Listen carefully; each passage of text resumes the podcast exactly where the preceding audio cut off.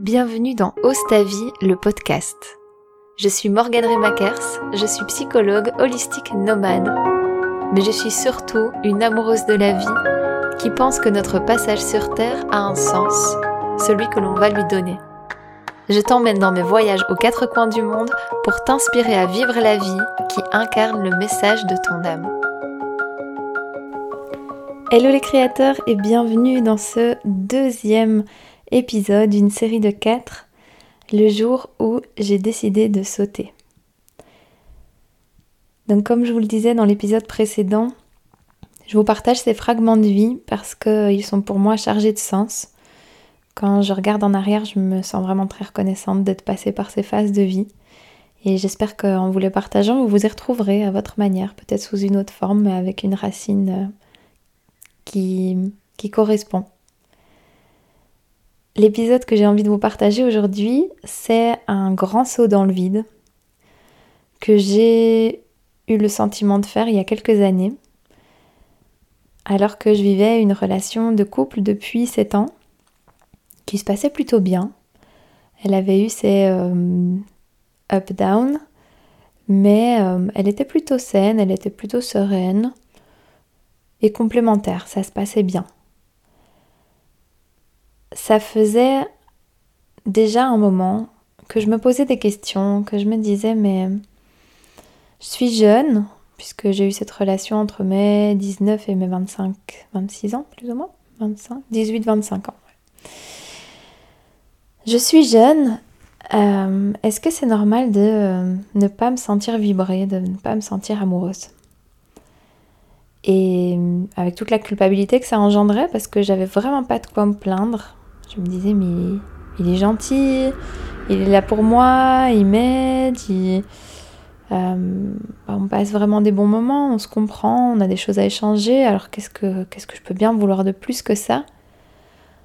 Et en général, quand je me disais ça, ben, j'arrivais à, tenir un peu plus longtemps, et puis, et puis ça revenait, il y a cette voix qui me disait... Euh, en fait, j'ai une, une voix triste en moi, en fait, qui me disait, mais ça peut pas être ça, ça peut pas être que ça la vie. Ça peut pas être que ça l'amour. Je peux pas me satisfaire de ça. Puis l'autre voix qui lui répondait Mais alors t'es égoïste, mais alors t'es capricieuse. Et euh, cette lutte a duré pas mal de temps. J'ai énormément voyagé seule pendant cette relation parce qu'on avait des hum, tableaux de rêve diamétralement opposés. On se rejoignait sur quelques points, mais on n'avait pas la même vision long terme euh, on n'avait pas une vision long terme en commun qui nous faisait euh, vibrer, qui nous a rêvé tous les deux. Pourtant, pendant assez longtemps, on a. On s'est raconté, je pense, qu'on trouverait le moyen. Euh, et, on a essayé, et alors bah, je devais faire certaines choses seule, et lui aussi de son côté, et puis on se retrouvait à d'autres moments, mais sauf que ces périodes seules devenaient de plus en plus longues, je partais pour des mois en voyage seule, je revenais, retrouver une vie qui ne me correspondait pas, une vie dans laquelle je me sentais vraiment euh, éteinte, étouffée. À l'époque, j'avais aussi euh, un job qui était euh, plutôt alimentaire et je me rappelle que je rentrais chaque jour à la maison finalement en pleurant. Et alors qu'on avait des bouffées d'oxygène, ce que j'appelais des bouffées d'oxygène, où lui essayait de faire tout ce qu'il pouvait pour me rendre heureuse. Et donc on partait en city trip, on, on faisait ce que j'avais envie de faire le week-end. Euh, c'était comme des petites bouffées d'oxygène, mais, mais ça tenait pas en fait. C'était pas, c'était pas assez sur le long terme, ça faisait pas le taf du tout. Et j'avais cette vision, je me rappelle, de mon âme comme si je l'avais mise dans une boîte. Que j'avais refermé cette boîte et que je lui demandais de, de patienter, d'attendre. Et je sentais toute cette tristesse, toute cette frustration et, et aussi toute cette culpabilité de ressentir tout ça on en parlait beaucoup et puis en même temps il y a un moment où ben, on ne savait plus trop quoi se dire à ce propos parce que si vous avez lu le livre de Don Miguel Ruiz, La maîtrise de l'amour, il y explique très bien que très souvent en fait on sait ce qu'on veut, on sait ce qu'on veut vivre, on sait ce qui nous correspond. Et lui il image ça avec le fait de si on veut un animal de compagnie et puis on sait qu'on veut un chat. Et puis euh, il n'y a plus de chat au magasin, euh, à chaque fois on va voir et il n'y a pas de chat, alors du coup ben, on, prend un chien, euh, on finit par revenir avec le chien à la maison et, euh, Et puis ben, on vit avec le chien, et puis c'est chouette, mais à un moment, le chien, ben, il, il aboie, et, on aimerait tellement qu'il miaule. On trouve ça tellement plus chouette s'il miaule. Euh, puis on aimerait qu'il ait plus des comportements de chat. Et, et puis ben, on a beau essayer, à un moment, on, on savait en fait, on savait que le chien était un chien, et que c'est magnifique d'être un chien, mais que ce n'était pas un chat. Et je pense que ça, c'est vraiment l'honnêteté qu'on doit avoir dans des relations. C'est de voir que on, a été chercher quelque chose dans une relation et parfois c'est euh, la sécurité parce qu'on n'avait jamais vécu ça dans notre modèle parental ou dans nos anciennes relations. Euh, le fait de vivre par exemple une relation saine et pas toxique, euh, le fait de d'avoir quelque chose de stable, de posé, de pépère qui nous permet de nous relâcher un peu parce qu'on vient peut-être d'un environnement plus instable. C'est ça qu'on cherchait inconsciemment dans cette relation. Mais une fois qu'on a trouvé ça, on est en constante évolution et donc notre euh, être profond a besoin d'autre chose. Une fois qu'il a contacté la stabilité euh, et la sécurité, il va avoir envie de vibrer, de liberté, d'aventure ou de connexion ou de spiritualité. Je prends des exemples. Et en fait, c'est ça qui est important, c'est un moment de pouvoir se rendre compte que ce n'est pas que l'autre personne est mauvaise, c'est qu'elle est différente de ce que l'on a envie de vivre et besoin de vivre aujourd'hui ça n'enlève certainement rien à tout ce qu'on a vécu avant, si c'était positif. Et donc vient le moment où, entre euh, la négociation, la négociation avec l'ego de... Euh, en fait, notre cerveau inconscient sait très bien le coût du choix à faire de quitter la relation. Ça demande beaucoup de courage, on va blesser des gens, on va perdre des gens euh, sur le trajet, on va peut-être se faire des ennemis, on va blesser une personne qu'on aime ou qu'on a aimé. Euh, on va perdre peut-être une stabilité, justement une sécurité, on va, on va être confronté à plein de choses et ça, notre euh, cerveau, il a, il a vite fait ce calcul-là. Donc ce qu'il va faire, c'est qu'il va créer dans la balance euh, toutes des choses qui, qui, qui, vont faire qu'on on va entrer en négociation avec nous-mêmes. C'est-à-dire, mais quand même, c'est une chouette personne, et puis tu sais ce que t'as, mais tu sais pas ce que t'auras. Imagine si tu regrettes. Et si, euh, c'était pire après, et si tu retrouvais personne qui te correspond, euh, et si tu n'y arrivais pas seul.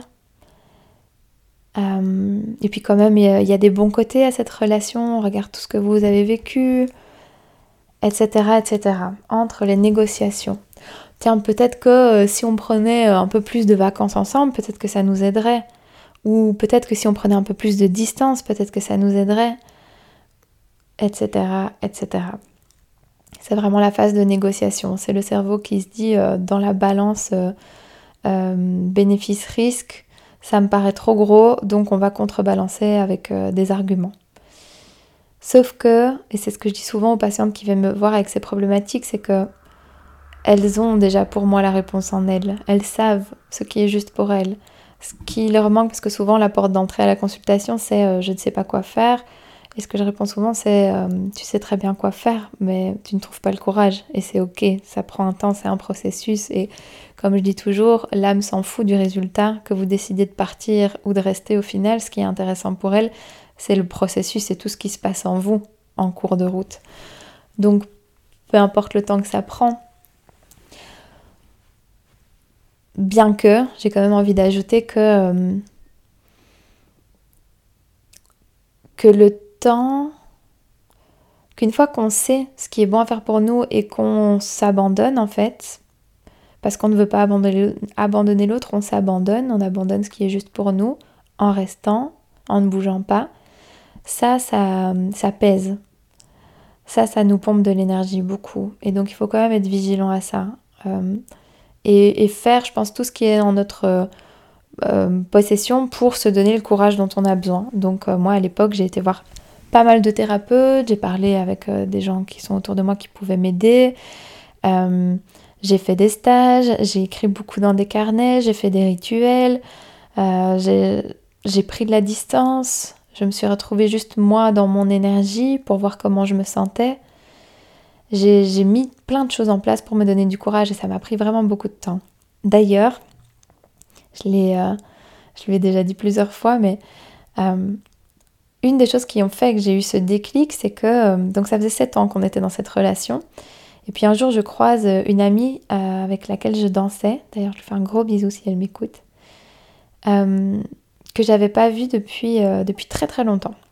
Et puis elle me voit, on se demande un peu comment on va. Et donc je lui dis je lui dis ça va, mais c'est un peu dur pour le moment. je, voilà, je me demande si je suis toujours amoureuse et je sais pas quoi faire avec cette relation.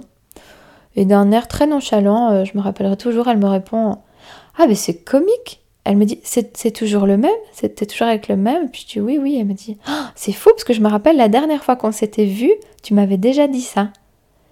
Et là, j'ai réfléchi. Je me suis rendu compte que la dernière fois que je l'avais vu, c'était 5 ans plus tôt. J'avais 25 ans et ça faisait 5 ans que je me demandais si c'était normal de ne pas me sentir amoureuse.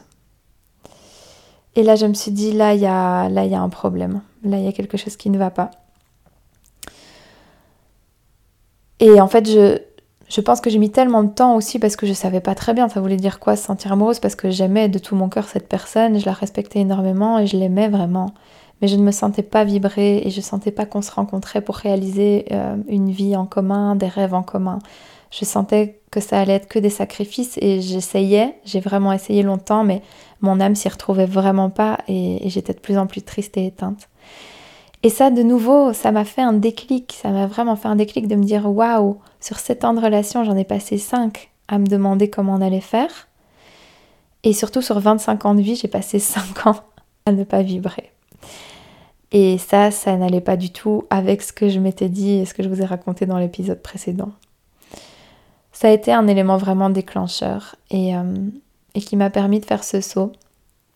Un saut qui a été euh, très difficile parce que, comme on dit souvent, c'est parfois plus facile de partir d'une relation qui nous nuit, où il y a clairement quelque chose à fuir et où on peut clairement identifier un méchant et être le gentil, que partir d'une relation où tout va bien. Euh, c'est pas facile.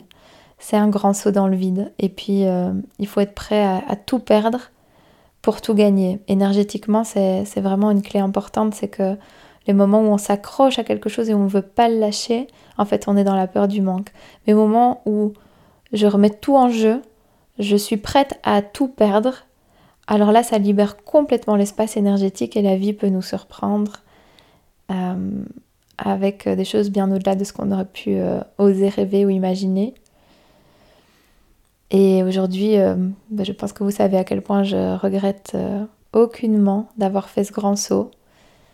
Et, et, à quel point je sais le courage qu'il faut, mais à quel point ça en vaut la peine parce que, parce que les deux personnes en fait de cette relation méritent de vivre la vie qui leur correspond avec la personne qui leur correspond et d'être aimées et prises pleinement pour qui elles sont et de de ne pas être dans une relation où, on essaye de les changer, de les modifier à notre image.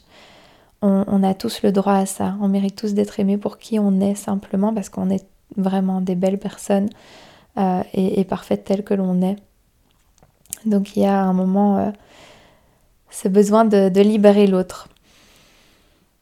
Je me rappelle à ce moment-là avoir fait un rêve euh, d'un oiseau en cage avec les ailes complètement pleines de pétrole comme ça. Et je me rappelle lui avoir ouvert la cage, avoir nettoyé ses ailes et l'avoir laissé s'envoler. C'était euh, une période aussi très intense, mais euh, tellement porteuse de sens. Et tout ce qui a suivi était, euh, était magique. Voilà, j'avais envie de te partager ça et tu peux le, le prendre sous plusieurs formes, que ce soit relationnel, mais aussi professionnel. Ça, ça marche aussi.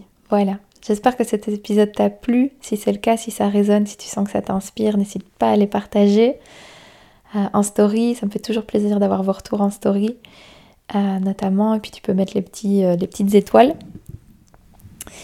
Et puis, ben, je t'invite à rejoindre les réseaux sociaux sur Instagram, sur Facebook, les réveils de Morgane. Et si tu es intéressé par continuer plus loin avec moi, je t'invite à aller sur mon site internet www.lesréveilsdemorgane.com. À la semaine prochaine!